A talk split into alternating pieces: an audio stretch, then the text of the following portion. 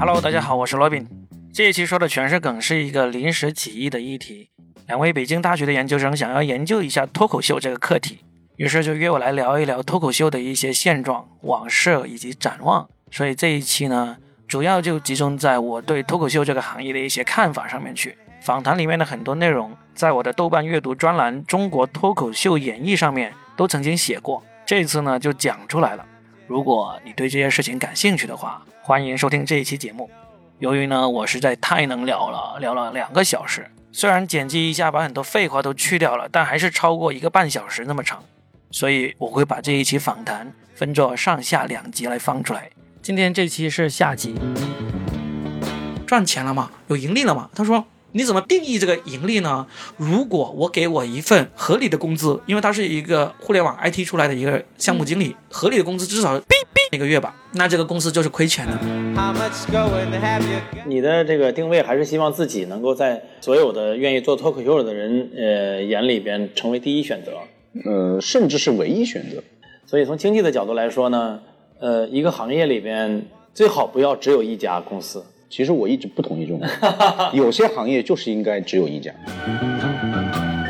第二个的话，我跟李诞真的是性格上不合，性格上我们没有办法共处。那你还有什么办法？现在经常有一些微博上有些新人跑来问我，我想以写段子为职业，该怎么做？我就说你是真的喜欢写段子，还是真的喜欢，还是愿意想要找一份工作？他说我是真的喜欢写段子。我说那。你愿不愿意把你的段子无偿的发到网上去？他说为什么要这样做？我说因为你自己都不知道你能不能写段子，你至少你发到网上去，让别人评价一下，让冒让那个陌生人评价一下。他说那被别人抄走了怎么办？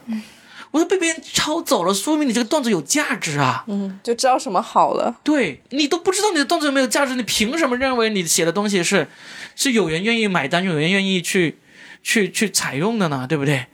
我们当年这帮人有多少人是无偿的在微博上写了多少段子，然后呢才遇到一个今晚八零后脱口秀这样的机会，有人愿意为我们的段子买单？你难道说啊，我要是没有人为我的段子买单，我就写两条，我就不写了？那你就肯定不适合做这一行。嗯，那现在这个脱口秀，这个什么开放麦啊、线下啊这种形式，它的盈利情况怎么样？就是跟几年前比，就或者说这几年逐渐的，它是在一个什么样的趋势上？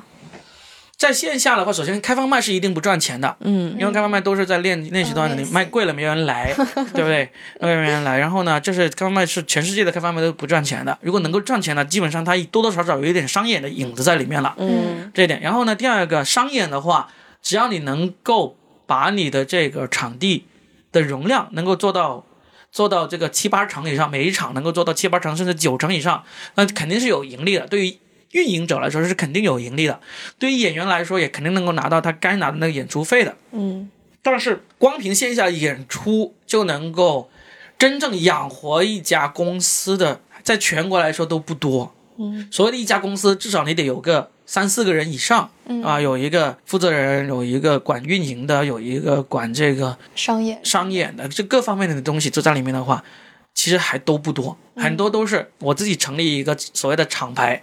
可能就注册一个公司，就我自己一个人来弄。这句话呢，有点像南京有个俱乐部叫无名喜剧，它里面那个负责人叫孙玉，他已经做了好几年，已经运营的相当不错。他一直到今年他才全职出来做。当时我们有问他说，那个无名喜剧有赚钱了吗？有盈利了吗？他说，你怎么定义这个盈利呢？如果我给我一份合理的工资，因为他是一个互联网 IT 出来的一个项目经理，合理的工资至少一个月吧，那这个公司就是亏钱的。如果我自己完全不拿工资，那这个公司呢就每个月有盈利的。嗯，你说这个叫不叫盈利？这个叫不叫盈利？这个不知道，对不对？所以，所以一直到现在有很多俱乐部都是这样子，他就是一两个人在做。那么这一两个人呢，是比打一份工要好了，至少你是做的你自己喜欢的东西。嗯，但是你说是不是真正的一个大的公司？那目前来说，全国真正说得上是公司化运作，也能够在这一行扎扎实实的以这个线下演出。来赚到钱的单立人吗？可能就四家，嗯，效果、单立人、喜剧联合国和那个硬核喜剧，嗯，这四家。那么其他的可能都他在他们那个城市是能够赚到钱也不错的，例如这个沈阳的大风天，这个嗯西安的唐僧铺子，嗯还有谁？还有这个嗯，其实都很难再多说出几个了，因为。他们这种城市有一个特点，就是他们的那个运营成本会比北上广深要低低一点，低一点，他们能够多养几个人，嗯也不是，但是再多也多不到太多哪里去，就是这样的。我可以这样说，除了我刚才说到的这四个公司所谓的全国四强之外，几乎没有哪一家公司是员工数超过两位数，而且能够盈利的。你甚至像这个喜剧联合国，它能够做这么多，它的员工数也还是个位数。嗯那在考虑，就是我觉得这是矛盾的呀，就是你又要考虑这个盈利啊，能不能赚钱啊，然后一边又要关照自己的那个艺术创作，就像刚才说的这个脱口秀演员，他可能不。不关心说我的观众会不会越说越窄，然后可能追求的是自己段子的一个越来越精，然后这就是矛盾的呀。那我矛盾啊。所以这个就是我刚才说的四家，以这四家为例嘛，嗯以四家为例，就是他们效果就不用说了，他们有足够的钱投入进去来做好这个运营，所以他们里面那些要好好追求艺术创作的人就能够好好追求艺术创作，对吧？要要要去跑商演赚钱赚票子的人就就好好的去跑。那另外三家其实都有在这方面的这个痛苦的地方。你像石老板，他因为要运营好这这个公司，虽然他不是亲手一手一脚的去做运营，嗯但是他也已经有两年时间没有写出过新段子了，或者说没有写出过他自己满意的新段子了，嗯，对不对？然后硬核喜剧的子龙，他也是在两者之间，我觉得他也没有平衡好，他的艺术创作和运营之间，他运营是远好于他的艺术创作，我只能这样说。嗯那 Storm，喜剧联合国的 Storm，我觉得算是一个特例。他算是在运营以及艺术创作之间都兼顾到的人，相当厉害。我我在全国做脱口秀界，我最佩服的人就是 Storm，他真的是靠自己在艺术创作与公司运营之间，他是能够齐头并进、双管齐下的。我觉得这是唯一一个。嗯，那您现在是什么状态呢？就是我现在的状态就是我的艺术创作呢，就基本上也是在停滞不前。我已经很久很久没有写新段子了。我虽然有两个专场，我有一百多分钟的段子，但我现在最早讲的段子已经是在二零一五年的段子了。我的段子全部是在二零一五年到二零一八年之间的段子，积累下来的对，一百多分钟全都是这几年的段子。那么一九年到现在的，就是我呢还能够拿在专场里面说的段子，可能就一九年到二零二一年之间的段子不超过十分钟。嗯这就是停滞啊。你虽然是一点点、一点点的有往前，但是还是停滞。说白了就是在停滞。为什么？因为你就是在商业运营与这个艺术创作之间，你就是没有这个能力兼顾好以及平衡好。可能还是人不够，没有人不对，人不贵也有个原因，人不贵也有个，你没有足够的能力吸引到这人跟你一起来弄，对不对？说白了，你能够把这个事情做到现在这样子，都已经用尽全力了，那你没有足够的余力去做这个做这个艺术创作的事情，这也是很可惜的。嗯，但是你说我难道就放弃创作了吗？并没有，因为你真的懂了这一行，你就知道其实不管什么时候你都能还能创作的，只要你愿意创作。嗯所以我也没有那么焦虑说啊，我已经两年没有写出过大段的这个很好的段子了，那怎么办？你也不能太焦虑，因为你首先得要做好这个基本面的事情，然后你才才能去做这个事情。嗯嗯，刚刚您反复的提到一个词，就是好段子。嗯那我想问一下，您眼中好段子的标准是什么呢？眼中好段子的标准是这样子，你得获得两个层面的认可。首先，你这个好段子你在台上是能够引起观众山呼海啸般的这个爆笑？反应的，嗯必须要做到这样的程度，这是最基本的要求。然后你下来之后，你的在现场的同行，或者是不在现场但是听到了你这个段子的同行，都会对你竖起大拇指，都会说牛、棒、好，嗯，就是观众又认可，专业人士又认可。这才是好段子。很多演员在台上能够让台下的观众笑到笑翻了、笑晕过去了，笑但是他们的段子在 对他们的段子在同行看来就是啊，一般对，嗯一般甚至是 甚至觉得傻，这样子不奇怪。那那你就做不到这一点，对不对？但是也有演员的段子在台上一讲完之后，同行都说哇牛啊厉害，让观众死一般的沉寂，不奇怪。就是在我看来，如果你只顾好这一面，没有顾好另外一面，都不是真正的好段子。嗯，那就是在深度上呢，就是有的时候可能有的一些笑料都是那种很表面的，像是谐音梗这种什么的，嗯。然后可能有一些是在说完之后让你脑子里边还回味一下，还就真有趣，嗯，就是会有这种的去觉得说，可能有内容让人有回忆，或者说有启发性的段子，我就会更好嘛，就是有这种认同嘛。嗯，首先演员呢，脱口秀演员呢，其实内心深处都会追求这种有深度又爆笑的段子了，嗯但是这个很难。感觉对观众还有一定要求。对，这个也对观众有很大的要求，因为现在很多时候大家都在，特别是全职的脱口秀演员，他们都知道，我首先得要服务好观众，我才能在艺术上进一步的追求。你这样的情况下，你一个场子八九成的观众都是第一次来看脱口秀的，你就不可能跟他讲太深入的东西。是现在深圳这样还是全国都都这样全国都这样，这就是每一场都是新观众，百分之六十到百分之九十五都是新观众，全国的情况都是这样的。那就您观察，就这么多年了。这得有多少年了？得快十年了。就这么发展下来的话，你觉得观众的笑点有什么变化吗？就是能不能反映出，可能我也能反映出我们这个社会的的心态啊，心态啊，整个社会的笑点。观众的笑点有一个很大的变化，就是他们就算是第一次来看线下脱口秀，嗯他们的那个喜剧审美都比以前提高了。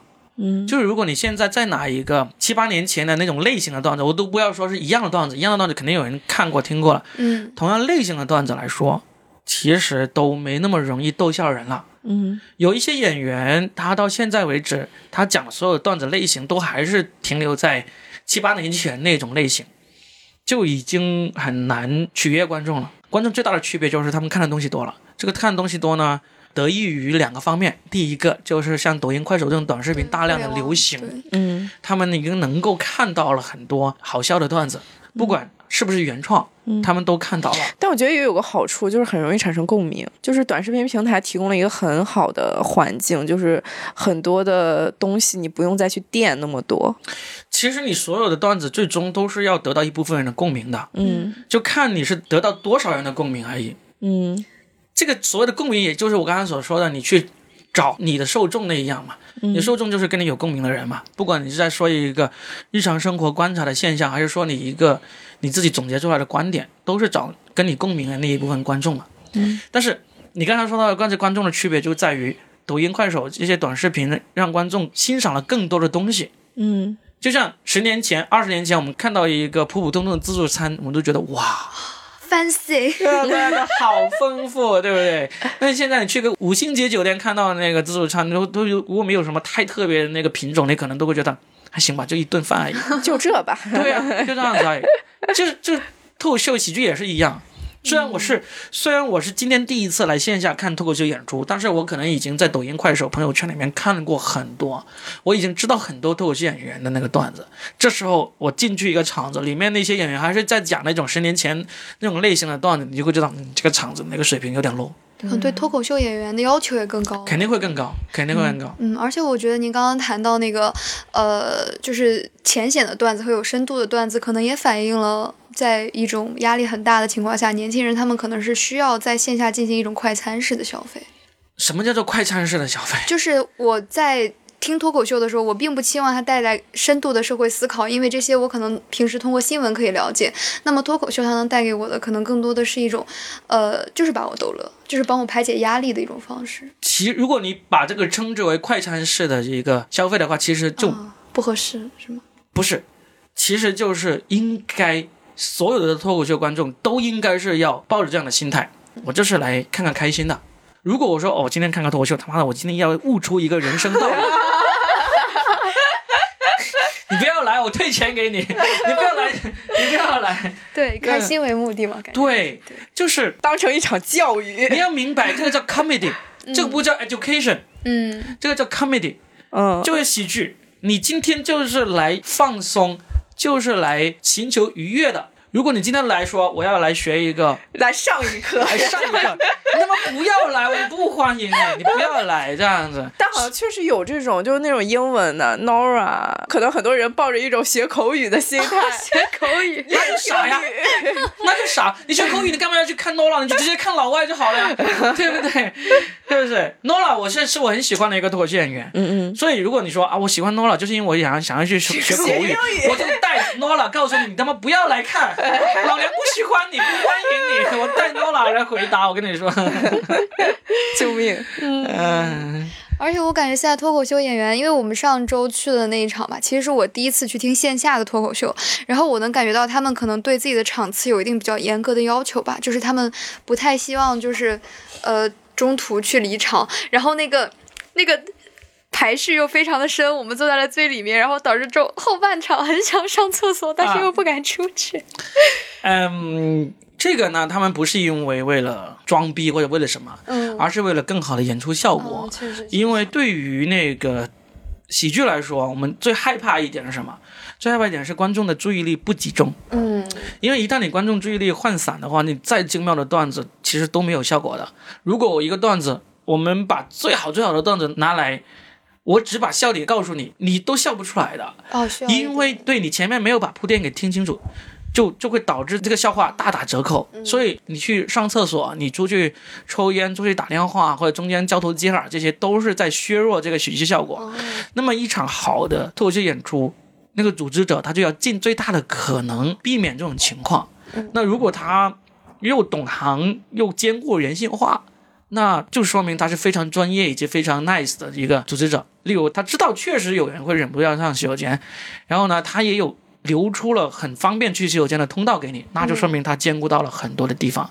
这就是非常专业、非常友善、friendly 的那种组织者。就刚才就问到这个脱口秀演员认为怎样的段子才是一个好段子嘛，对不对？嗯就我刚才说到，就是脱口秀演员他认为，同行认为一个好的段子就是你必须是绝大部分的同行都没有想到的一个新的角度，嗯这个是很受演员认可的一个段子。但是这个新的角度呢，还有一个更深层次让大家更加认可，就是认可这个段子的这个人呢，他自己也想要想这样的角度，但是呢，他没想到你比他先想到，或者你比比他想的更好。如果是这样子的话，你就会更加认可这样的段子。我举个例子，例如周奇墨现在正在进行的这个巡演，嗯。叫做《不理解万岁》，它里面有一些段子，不是有一些吧，它里面有绝大部分的段子都是我们认为它是一个很独特的角度，这个角度呢是我们之前没怎么想过的，然后呢他想出来讲出来了，然后呢我们觉得很棒，但是呢这里面又分为两种，就第一种就是这个角度我确实没有想过，但是我并没有兴趣想这个角度。就例如他有讲一个段子，就是他在厨房里面打那个鸡蛋液的时候，他怎么样一个鸡蛋壳那个碎片掉到了鸡蛋液里面，这么一个段子。这个段子呢，就观察很细致，他光是讲这么一个现象，他都讲了好几分钟。嗯在我们看来确实牛逼，我们没有想到这个方向去想，但是呢，听完之后很多人都忘掉了这个段子，因为为什么？因为我们觉得我们没有兴趣去讲一个打鸡蛋、搅鸡蛋液的这么一个一个段子一个方向，嗯所以呢，虽然他想到了一个我没想到的角度，但是我我自己没有兴趣的。嗯但是它里面有一个段子，就是基本上得到了我们绝大部分人的认可，就是他又想到了一个新颖的角度，又是这个角度呢，我们有相当多的人想去想，但是没有想出来或者没有想到它那么精妙的。就是它里面有个关于马拉松的那个段子，他就讨论了为什么现在大家那么热衷于跑马拉松。嗯这个事情其实我们很多人有想过的，为什么马拉松现在这么旺？为什么那么辛苦、那么枯燥的一项运动，那么多人喜欢去？但是没有多少人写出过这方面的段子。然后周奇墨写出来了，而且他想了个角度呢，我们很多人也知道，我们想不到这样的角度。那这样的段子就是我们公认的叫好又叫座，大家真心觉得牛的一个段子，嗯。就是这样。哦，之前还讲了一个问题，就是说，呃，刚开始您鼓励那个想要写段子的人把自己段子放到网上嘛，而且现在我觉得可能网络也比较发达，然后脱口秀演员也变多了，那么可能会有一些梗之间的借鉴和抄袭。那脱口秀演员怎么保护自己的作品呢？或者是怎样避免这样的状况发生？保护不了，保护不了。保护不了，你没有这个能力去做这个事情。就是你要做的就是第一个，我为什么鼓励大家，如果你是喜欢写文字段子的话，嗯我建议你要放到微博上，至少你在微博上是能够宣示一下版权的，嗯因为微博上能够看得出来你是什么时候写的。那么要比对的找出来你是不是最先首创写这个类型段子呢，也很容易能够找出来。但是你要是发在朋友圈，发在别的那个那个领域的话，就很难了。嗯就很难了，这是一点。所以呢，我建议鼓励大家首发在微博上，这是就是能够看出来一个时间先后的这么一个啊，一个一个载体标记点，标记点啊，时间戳。嗯第二点的话，嗯，你可能不是那种文字型段子那种那种人，你就是能够，你就是脱口秀演员，你写出来段子就是给自己讲的。那么你也尽可能的把你的段子录下来，视频放到那些 B 站、抖音、快手上面去。这个呢有两个好处，第一个呢，当然就会检验你受欢迎的程度。如果受欢迎了，那自然就火了，对不对？你会为你的演出带来更大的那个好处。第二个呢，就是也算是一个版权保护。嗯你是首先把这个段子放出来的一个人，也能够找到是谁。特别是有一些明星啊、大 V 来抄袭你的时候呢，你至少你能够有一定的证据去维权。嗯最近刚刚就发生一个例子嘛，也不叫维权了，就是有一个人，就是也不是什么大 V 了，他就拿梁海源几年前在《今晚八零后》上面说过的一个段子，呃，包括梁海源，呃，一八年的时候在笑场，就笑果文化的另一个节目里面讲过的一个段子，用文字的方式给发了出来。然后呢，六神磊磊就是一个很著名的，对 读金庸的那个人，他就转发了这个段子，就说啊，这个段子真是棒什么之类的。就很多梁海源的粉丝都知道是是梁海源首先说了，然后都来都来说这个事情嘛。包括梁海源的同事小罗也特意把梁海源当初的那一段视频给截出来了，说梁海源讲了这个段子啊，这是他首先讲的，然后呢有视频啊，有什么为证这样子，这就是一个例子啊。所以你说你能够做到的保护就是这样子，你你有证据证明你是这个世界上第一个讲这个段子或者讲这种类型段子的人，那就是一个保护。但是当发现有人侵权之后，谁去告这个人，谁去向这个人维权，那对于脱口秀演员来说，这个事情就太难了，基本上没有没有人愿意或者有精力去做这个事情。嗯。那您觉得可能在未来脱口秀会发展成一个什么样的形态吗？可能会发展的跟，呃，发展成美国那种样貌吗？会，就是终极样貌，就是他们那边的。对，嗯一定会，就是因为现实生活中大家都需要讲话有趣嘛。那脱口秀就是讲话有趣的一个一个艺术嘛，对不对？你现实生活中讲话有趣，我硬是把一个故事讲的妙趣横生。脱口秀演员在英文里面经常会被称之为 storyteller，你就是一个讲故事的人。你有能力把故事讲得妙趣横生，这种能力是从人类有语言以来就存在的事情。只不过在这一百年左右的时间才发展成为一门艺术而已。但是从人类有语言以来，人类就在追求那些能够把故事讲得有趣的这么一种方式了。嗯在任何一个，不管是从原始人山洞里面，只要你能用语言交流了，你要是能够把故事讲得妙趣横生，你就会是一个受欢迎的人。嗯那么脱口秀也是一样，你将来大家都知道脱口秀是什么了，大家都知道哦，要这样讲才叫讲段子，要这样讲才能把话讲好玩、讲有趣，这就会变成大家的一个共识。如果在大家的共识这么强的情况下，还有人能够把它变成一门职业艺术，那你就一定能够成功。因为就像大家都水平都这么高了，人人都可以出口成段子的情况下，你依然可以凭着这个出口成段子变成一个职业，嗯那说明你的水平就真的是非常高的。那人类能不能最终有一天，大家都能够基本做到出口成段子、出口好笑有趣，其实是可以的。那么在这个基础上，还有人把它变成一个好笑的一个职业，嗯那就一定会存在。不管你脱口秀经历多少风浪、风波或者风沙啊，你这个艺术只要大家发现了，它就不会消亡的。哦，还想问一个问题，就是我自己比较好奇的一点吧，就是想问一下老师，平时您作为一个脱口秀演员，还会去听线下的脱口秀吗？就是去听别的俱乐部的那种脱口秀吗？您在听的时候，会不会就是，呃，作为创作者可能会丧失那种纯粹的去听的乐趣，而是以一个更专业的角度来判断？嗯，专门去听的会越来越少。嗯但是因为我们去开放麦嘛，不管你多牛逼的人，还是会去开放麦。你去开放麦的时候，就无可避免要听一听别人嘛，所以也叫做去听了。真正去会专门去听、买票或者是想办法进去听的，都是那些我们知道他身上有值得我们学习、就欣赏的人，我们才会专门去了。这是一点。第二点呢，也就是很多不是这行业里面的人，他会经常有的一个疑问，就是你们自己天天听那么多段子，自己也创作那么多段子，那么是不是再听别人段子就已经不想听了或者不欣赏了？对，会不会觉得？这个想法是错的。嗯我们不想听的是那些已经说烂了的那些段子，以及那些套路。嗯就是我们听到有人啊，你还在说这个套路，受不了，所以我们不愿意。就是我们听这种陈词滥调的段子的时候呢，我们是很痛苦的，嗯是确实是没有乐趣的。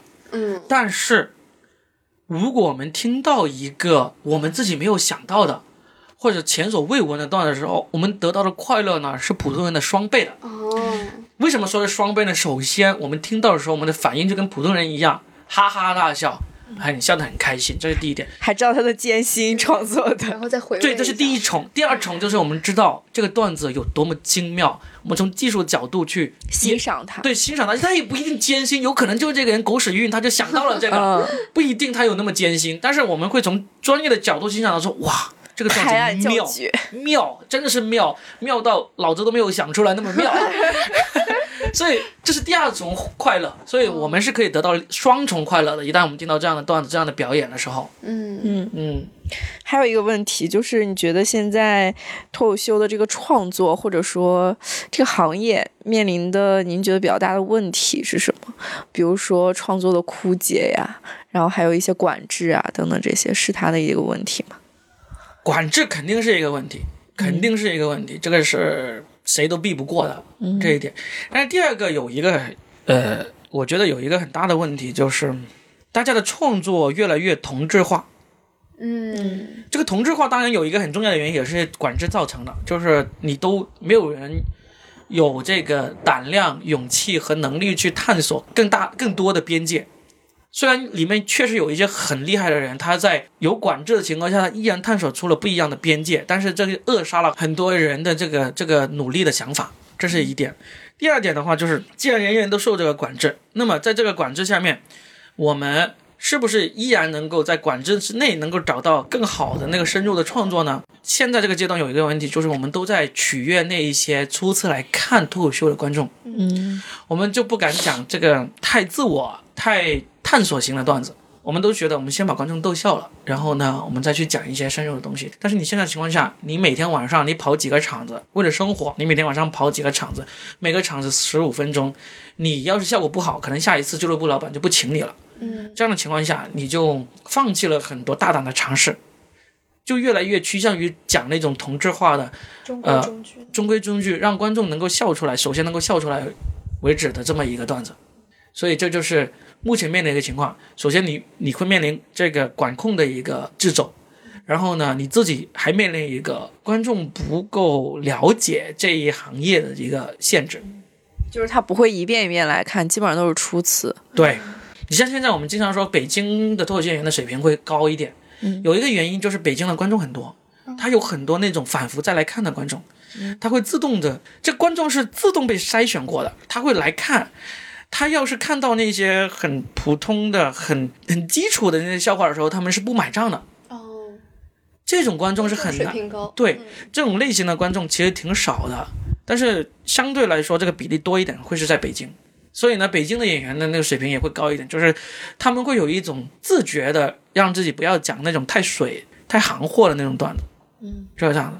但是在北京以外的很多地方的话，你随便模仿个口音，讲个方言，观众就能笑了。那这种情况下，其实就对于演员来说，你就是先满足了这个基本的需求，但是呢，你在这个这个艺术追求上面，你会稍微放轻一点这个力量，这是经常存在的一个情况。嗯所以其实我觉得刚才提的那个问题，就是取悦观众和取悦自己，有的时候也不是矛盾的。其实，不矛盾的。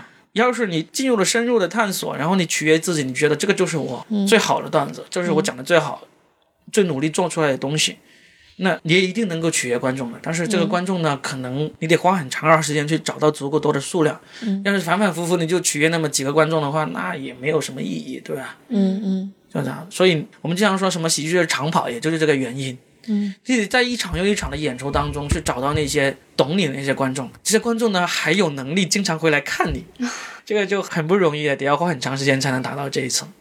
然后想问一个问题，不一定能放到播客里，可能要剪掉。就是现在，呃俱乐部的它运营的情况，就是大概是怎样的一个流程，然后经营？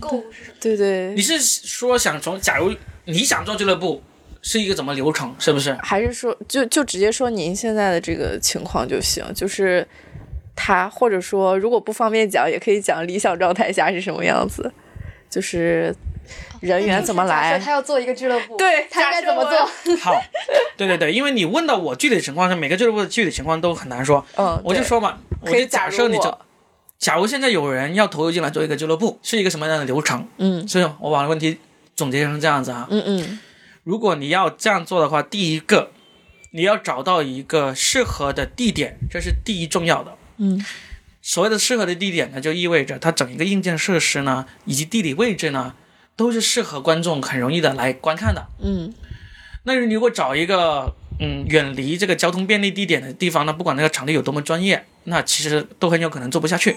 首先交通要便利，尽可能的在这个商业商业中心区，这个俱乐部的硬件设施就从那个密闭性到那个音响到灯光到座椅都是非常适合脱口秀的。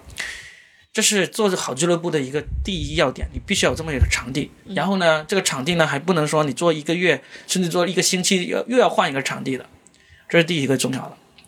第二个重要的就是你能够卖得出票，卖得出票的话的意思就是你可能有你的你本身是个大 V，有影响力，你就能卖出票。第二个呢，就是你能够上一些专业的售票平台。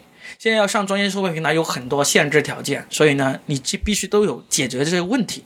嗯，然后第三点才是去找演员，反而演员是最容易满足的一个问题，因为一旦你满足了前面两个条件，这个场地条件适合，硬件条件适合，第二个你能卖出票，你就不愁演员了。嗯演员都会抢着来你这里演出的。嗯，但是卖出票不就得先有演员吗？不用不用，我跟你说现在什么一个情况呢？现在全国的情况都这样的，大家都依赖几个著名的售票平台，大麦、猫眼、秀动、摩天轮、票牛这样的第三方售票平台，嗯大家都在依赖他们。然后呢，这些售票平台如果作为普通观众，例如你是怎么看我们那场演出的？你就上那个这些售票平台买了一张票，嗯，对不对在美团上，美团，对不对？你就依赖这些第三方的售票渠道，你一看这场演出，哦，深圳有这么多场演出，然后呢，上面的演员我一个都不认识，然后呢，我一看啊，这个人呢看起来挺顺眼，然后一看啊，他的票价也不高，大家都差不多票价，然后呢，哎，他离我家相对近一点，时交通便利一点，时间合适一点，嗯那我就去了。现在全国的情况都是这样子。因为本来其实也不是很贵本。来你也不对，本来也不贵，本来你也不认识这个演员，对不对？那如果你说我们去跟李诞竞争，我们去跟呼兰、去跟杨笠竞争，我们肯定竞争不过，因为你认识他们，你想看他们，对不对？嗯但是大家都不是在跟他们竞争，我们都是大家都在跟一些观众都不认识的演员竞争。这样的情况下，那你就综合几个票价、位置、时间以及颜值，你就这么定了买票。可能也不看颜值，对，可能连颜值都只不看票价。对对啊，所以这样的情况下，你作为一个俱乐部来说，你不用愁演员，你就把前面两个做好，你就一定能够把这个俱乐部给经营好。第一个，你有一个足够专业的好的场地，位置也足够好，对不对？第二个，你能够把票卖出去。嗯。那第三个，不管你找到什么样的演员，只要他是能够及格线以上的演员，嗯你都能够把这个俱乐部给经营好了。嗯，那怎么给他们发工资呢？就有没有说谁的工资多一点、低一点？没有啊，演员就是演员场就给一场钱啊，计件工人。但是，嗯，怎么说？就是这样会不会没有一定的，像是在公司里面工作的话，可能讲绩效，然后就会让你逼迫着你去成长。是这样子，如果你是那么牛的俱乐部，嗯你场地又很很棒，然后呢票又场场卖空，这样的情况下，你选择与演员的余地就余地就很大，嗯你肯定最终就会选那些水平又高又愿意配合你的演员，那这样子就自然考核了他们的绩效啊。你必须第一个必须演水平足够高，第二个你必须要把我这个俱乐部当做一个很优先考虑的俱乐部。嗯这样的情况下，你就已经筛选了演员，就已经考核了他们的绩效了，嗯，对不对？我知道你想说的是什么，说的是一个签约演员这个问题。嗯，签约演员这个事情是我我反复说了很多次，就是说我我认为不应该签约。我认为绝大部分百分之九十九的俱乐部都不具备签约演员的能力，嗯因为你签约了演员，你就意味着要给这个演员足够多的这个演出机会。嗯，但是现在我就说了，全国四强。也就效果、单立人、喜剧联合国和这硬核喜剧这四个人，这四个俱乐部里面真正具备签约演员能力的就是效果和单立人。嗯，但是单立人的签约演员也依然是依然是只要效果愿意，他就能够把他的演员给毁约挖走，对不对？就这样的。那要挖别的那个实力更弱的俱乐部的演员很难吗？不难。所以呢，这样的情况下，你硬是要签约演员，你在没有做好我刚才说的俱乐部的这前面两步条件的情况下，你就用一纸合约来约束这个演员不要到别的俱乐部去演，那这个约束力是很低的。但凡你在同一个城市有另外一个俱乐部把前面我说的这两个条件做到了，你那纸合约就是废纸，你追溯不到太多的那个那个那个约束力的。所以呢，所有的俱乐部你要做好就是前面两个，你把俱乐部的硬件设施做好。你把俱乐部的票卖到一票难求，这个约束力比你签的什么狗屁经济合约不知道好多少去了。嗯，演员都是削尖了脑袋想来你求你帮他排一次演出。嗯，就是这样子。所以重点还是选一个好的位置，有一个好的舞台。对，然后把票卖光。前两点对于大部分俱乐部来说是非常困难的。对啊，对啊，你连这个都做不到情况下，你还想用一纸合约去约束演员说啊，你必须来我这里。虽然我这里票卖的不好，虽然我这里舞台烂的像菜市场一样，你因为有合约，你都不需要来我这里，那不是傻吗？对对不对感感觉看了一般都是，好像他们都是签约式的那种场地，今天在你这儿演，明天到他那儿演。对，没有一个很固定的场地。对啊，就是你连固定场地都做不到的情况下，你还何谈来签约演员呢？对不对？哦，那现在的机制是，呃，就是我先定一个场地，然后卖票，然后再找演员嘛。这是规律所求。嗯你如果按照规律来办事，你就应该你这样做。你要是说嗯我就不按规律办事，我就凭我的想法，我就能够把这个事情做好，那你就去做吧。这个市场会给你真正的这个回答的，教训。对吧？真正的回答，真的你不按规律办事，任何一个行业都是这样的。嗯，那还有其他就扩展的业务吗？就比如效果，它可能还有那个导师制，去带班，然后去这样子给他培养。哦，对，我觉得这个也是取决于，因为他舞台够大，所以他可以这样的培养。对啊，那所谓的导师都是一次广告，他做这个训练营，他免费让你过来训练个七天，嗯，凭什么？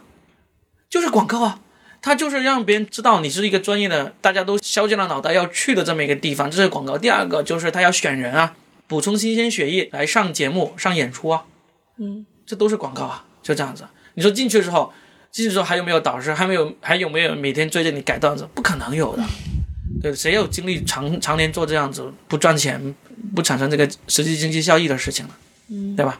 嗯，就是前段时间财新采访了那个效果的贺贺小西，对对，然后他就说口出狂言，说就是其他的小的这种呃脱口秀的俱乐部什么就不应该有，然后就应该只有效果一家去做这样一个垄断，嗯然后就应该只有这样一个平台。然后你怎么看这个问题？他原话真的这样说吗？他真的这样讲的，他觉得不应该那种零零散散的就不应该有，就应该只有 是这样子，我有一点点怀疑他的原话是这样子啊，因为嗯我、我认识何小西，我跟他还挺熟悉的，嗯我觉得他不至于愚蠢到这样说。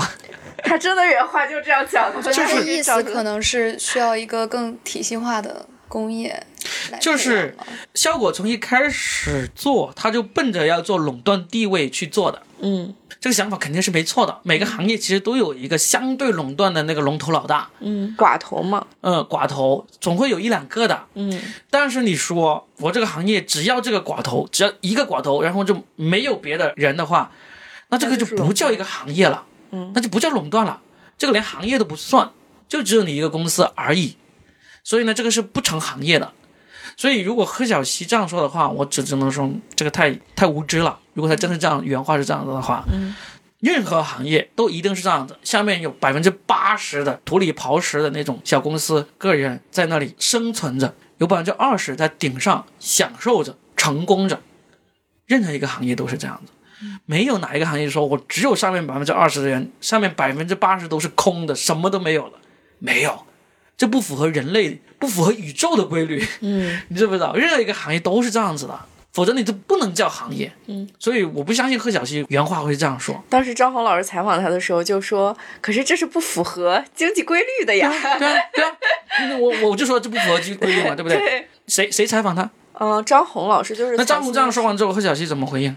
他还是坚持自己的想法。那待会儿可以看一下那个视频。嗯，嗯好吧，我我也不看了。如果他这样说的话，我就怎么老贺在我离开之后变得这么蠢了？我只能这样说了。如果他真这样说的话，呃 以前我在效果的时候，他没有这么蠢的呀。我只能这样说。嗯，那你现在后悔离开效果吗？问这种问题。那在回答这个尖锐的问题之前，我们还是来听一听效果 CEO 贺小西原话是怎么说的。以下对话原因来自于财新视听二零二一年五月十四日的免费视频的采音。这个视频的标题叫做《财新时间》，贺小西，效果不是综艺公司。原声音版权归财新网所有，如有侵权，我会马上删掉。你的这个定位还是希望自己能够在呃所有的愿意做脱口秀的人呃眼里边成为第一选择。呃，甚至是唯一选择。所以从经济的角度来说呢，呃，一个行业里边，呃，最好不要只有一家公司，甚至这个公司就代表了这个产业本身。其实我一直不同意这种，有些行业就是应该只有一家。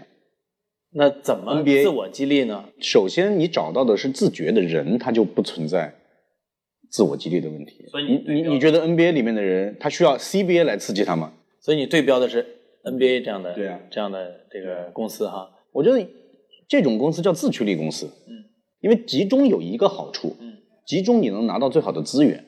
其实整供应链最好就是一家整，因为我我最有能力，我最有资源，我也有最多的余钱剩米去真的做。我做训练营是可以不用考虑成本的，所以我不把训练营做成一个业务。对，我们的选手，我们的这些学员都是包吃包住包机票过来，包括我们中间的课程，我们也能够找到最好的老师啊来讲最好的，目前来讲中国最好的认知。假设有两家，它就有可能变成说，那我分散了我分散了。第二，那那我们就变成，那我们可能要比，我们为了要拿资源，我们就必须把训练营做成业务，我要赚钱。那那就这个事儿就偏掉了。我们再听一次这个转述的话。然后他就说，就是其他的小的这种呃脱口秀的俱乐部什么就不应该有，然后就应该只有效果一家去做这样一个垄断，嗯然后就应该只有这样一个平台。然后你怎么看这个问题？他原话真的这样说吗？他真的这样讲？你的这个定位还是希望自己能够在呃所有的愿意做脱口秀的人呃眼里边成为第一选择。呃，甚至是唯一选择。所以从经济的角度来说呢，呃，一个行业里边，呃，最好不要只有一家公司，甚至这个公司就代表了这个产业本身。其实我一直不同意这种，有些行业就是应该只有一家。来对比了一下，其实这位妹子的转述和这个张红采访贺小西的原话还是有出入的。张红问的是，你的这个定位还是希望自己能够在呃所有的愿意做脱口秀的人呃眼里边成为第一选择。呃，甚至是唯一选择。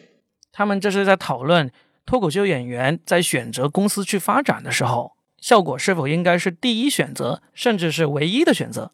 那并不是说老贺希望这个行业没有其他公司，没有其他小俱乐部，因为说白了，现在在线上的脱口秀节目里面呢，是确实只有效果一家公司是唯一选择的。所以呢，这个线上脱口秀节目还不成为一个行业，但是线下的脱口秀演出已经成为了一个行业，因为有很多很多的中小型的公司已经在运营了。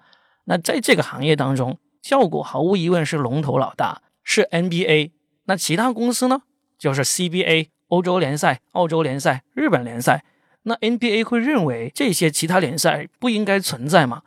那 NBA 肯定不会这样认为。但是 NBA 肯定知道，在所有篮球运动员的梦想当中，NBA 肯定是第一选择，甚至是唯一选择。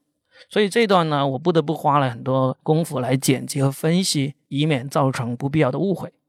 好，下面继续回到我跟两位北京大学财经传媒研究生的对话。嗯，那你现在后悔离开效果吗？问这种问题。不后悔，是这样子，因为呢，我离开效果的时候，其实效果是很极力挽留我的，嗯包括叶峰他也跟我说过一句话，他就是说，他说老子在效果除了你之外，没有跟任何一个员工说过那么长时间的谈话，就希望你留下来，你他妈都不留下来，也太不给我面子了。我说没办法，就真的是没有办法留下来，因为我要留在效果的话，我的发展其实也没有太大的那个，没有太大的空间。首先我自己是很喜欢要到目前去做的，那效果那时候没有给我这样的机会，我也看不到他们将来会给我这样的机会，嗯所以呢，我就不愿意了。第二个的话，我跟李诞真的是性格上不合，性格上我们没有办法共处。那他又是这么有名的人，有那么大影响力的人，又是公司的这个合伙人，那你还有什么办法，对不对？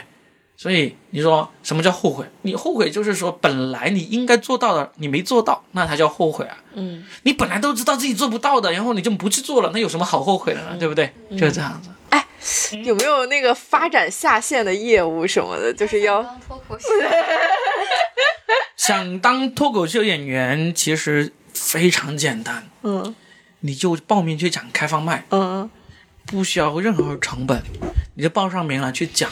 嗯你讲够了三十次之后，你还是那么热爱讲的话，你基本上就可以变成脱口秀演员了。三十次，嗯，三十次一，周说两次。对啊，没多长时间嘛，对不对？你就想想，这是一个艺术啊！你有什么艺术是能够那么快，有可能让你成名的？我就举个例子，你忽然间很想当一个钢琴家，你要练多久？不行不行，你才能弹好一个基本的曲子，对不对？你才能弹好弹好一个两分钟的卡农，对不对？得被骂打很多次。对呀、你脱口秀三十次，一周两次，那才几个月啊？四个月都不用，哇，对不对？对不对？你你弹四个月的钢琴，能够弹成什么样子？你自己想一想，对不对？还有相声，相声也是要很重的对，相声也是要需要很长的时间，，对。从小。但是脱口秀很有可能你在讲完三十次开放麦之前，你就已经有人花钱请你去商演了。哦，如果你有这么好的这个呃天赋以及这个努力的话，就这样子啊。俱乐部有没有发展下线的要求什么之类的？没有，你要做运营吗？我就说了，你要是今天你就想做一个俱乐部，你就满足我刚才那两个条件，你你马上就可以做个俱乐部。你找一个足够好的场地，然后呢，你想办法把票卖完，你就马上变成老板了。嗯那咱们现在有哪些人员配备啊？就是除了脱口秀演员，还有什么运营什么之类的吗？最重要的一个配备就是你能够搞定这些场务的所有事情，这是第一个。第二个，你能够搞定卖票这个事情。嗯。搞定卖票就有很多东西去考虑了，例如说你很会写这个公众号，嗯。你很会写这种宣传的东西，例如你能够很很有本事跟这些第三方售票平台打交道，嗯，有办法让他们帮你好好的推你的那个票，这些都是你的本事。嗯，具体的分工，一个俱乐部就是能够做好这件事情。有不少俱乐部的那个负责人，他本身讲段子就讲得一塌糊涂，但是他依然能够把这个俱乐部给做好，就是因为他们能够满足我说的这两个条件。那咱们线下这种俱乐部还会有其他扩展的业务吗？去有啊，就是开放麦？不是扩展业务，除了演出之外，嗯。那你如果这个俱乐部是有足够的这个人员，他有一定的这个创作能力的话，你可以去接那种各种各样的商演啊、企业、企业商演啊、冠名啊，嗯。以及是编剧啊这样的事情嘛。你就像当地人一样，他们最近也给那个听解说、去做编剧嘛，嗯对不对？也是为了为了这个营收需要嘛，营收的压力嘛，他们的演员都做得很痛苦的，嗯但是没办法，公司就得盈利，就得必须有这个这个流水啊。嗯嗯嗯。那现在呢？就是这个播客的这种形式算是扩展的业务之一吗？播客形式扩展的话呢，也是一样。你像当地人的播客也是做的相当好的，嗯他们播客能够为他们带来很多的这个线下演出的这个观众，流量，嗯，对，这就这就是一个扩展，就是一个业务的扩展，嗯嗯有用的，就跟你去做好那个抖音、做好快手一样，你也一样能够带来门票嘛，嗯。就这样。那还有想过其他的方式吗？比如说扩展一些抖音号啊、视频号、就一样。嘛。你像当地人，他的抖音号、视频号就一直做的不算太好，但是他们播客是做的最好的。嗯但是有一些演员呢，他播客做不好，但是他那个抖音、B 站做的很好，他也能一样能够为他带来带来这个转化呀。嗯，但你要做这个，就要投入人去做这个东西。你做什么不得这样？那就是怎么去考虑说我要不要迈出这一步？可能我还看不到眼前的一个效果。就是你像我一个视，我要运营，比如说我们要做一个视频号，那我可能刚试了几次，可能没有眼前的一些效果，它可能都是一些长久的一个效益。那我到底决要不要决定我开这样一个口？就取决于你自己的信心以及自己的这个实际能力了。因为所有的自媒体号，抖音、快手、公众号、微博、博客，这些都是自媒体号。嗯目的最终目的都是要转化的。你要么就直接的转化，就是有广告、有赞助、有打赏，这是直接的转化，对不对？然后呢，间接的转化就是别人听了你的播客，看了你的抖音，看了你的公众号之后，来看你的线下演出，买你的票，嗯这是间接的转化。嗯直接赚间接，你总得要做到一个，嗯。都做不到的话，那你就没有必要做。我看他们有的线下脱口秀在做这种赞助，就是他会放出视频片片段来嘛，然后放出来那些片段，有的就会带着赞助。对啊，这就是转化嘛。你带赞助就是直接的转化了，因为别人就直接赞助你这个、这个自媒体号了，对不对？嗯这个直接转化。但是你说我一直没有这个赞助，没有这个打赏，没有这个线上的收入，但是呢，别人就是看了我这个抖音，听了我这个播客，就愿意买票来看我演出，那就是间接的转化。嗯间接和直接，你总得做到一个。你要都做不到的话，你其实不可能能够持续做下去的。嗯，好的，好吧，好就差不多了啊，我也完成一期播客了，谢谢两位今天陪我聊天聊了两个小时，非常开心。哦，两个小时，这个必须得剪两个小时。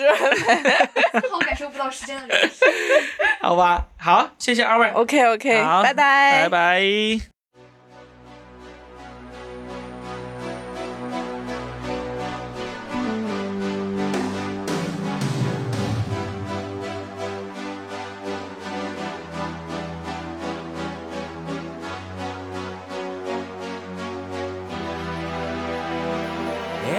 Spaces, what are we living for? Abandoned places, I guess we know the score. On and on, does anybody know what we are looking for? Another hero, another mindless crime behind the curtain in the pantomime.